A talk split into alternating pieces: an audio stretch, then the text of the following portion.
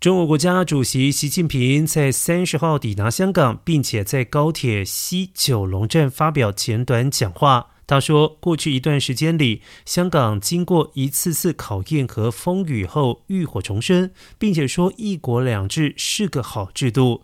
习近平说：“事实证明，一国两制具有强大生命力，它能确保香港长期繁荣稳定，维护香港同胞的福祉。一国两制是个好制度，正可谓行而不辍，未来可期。”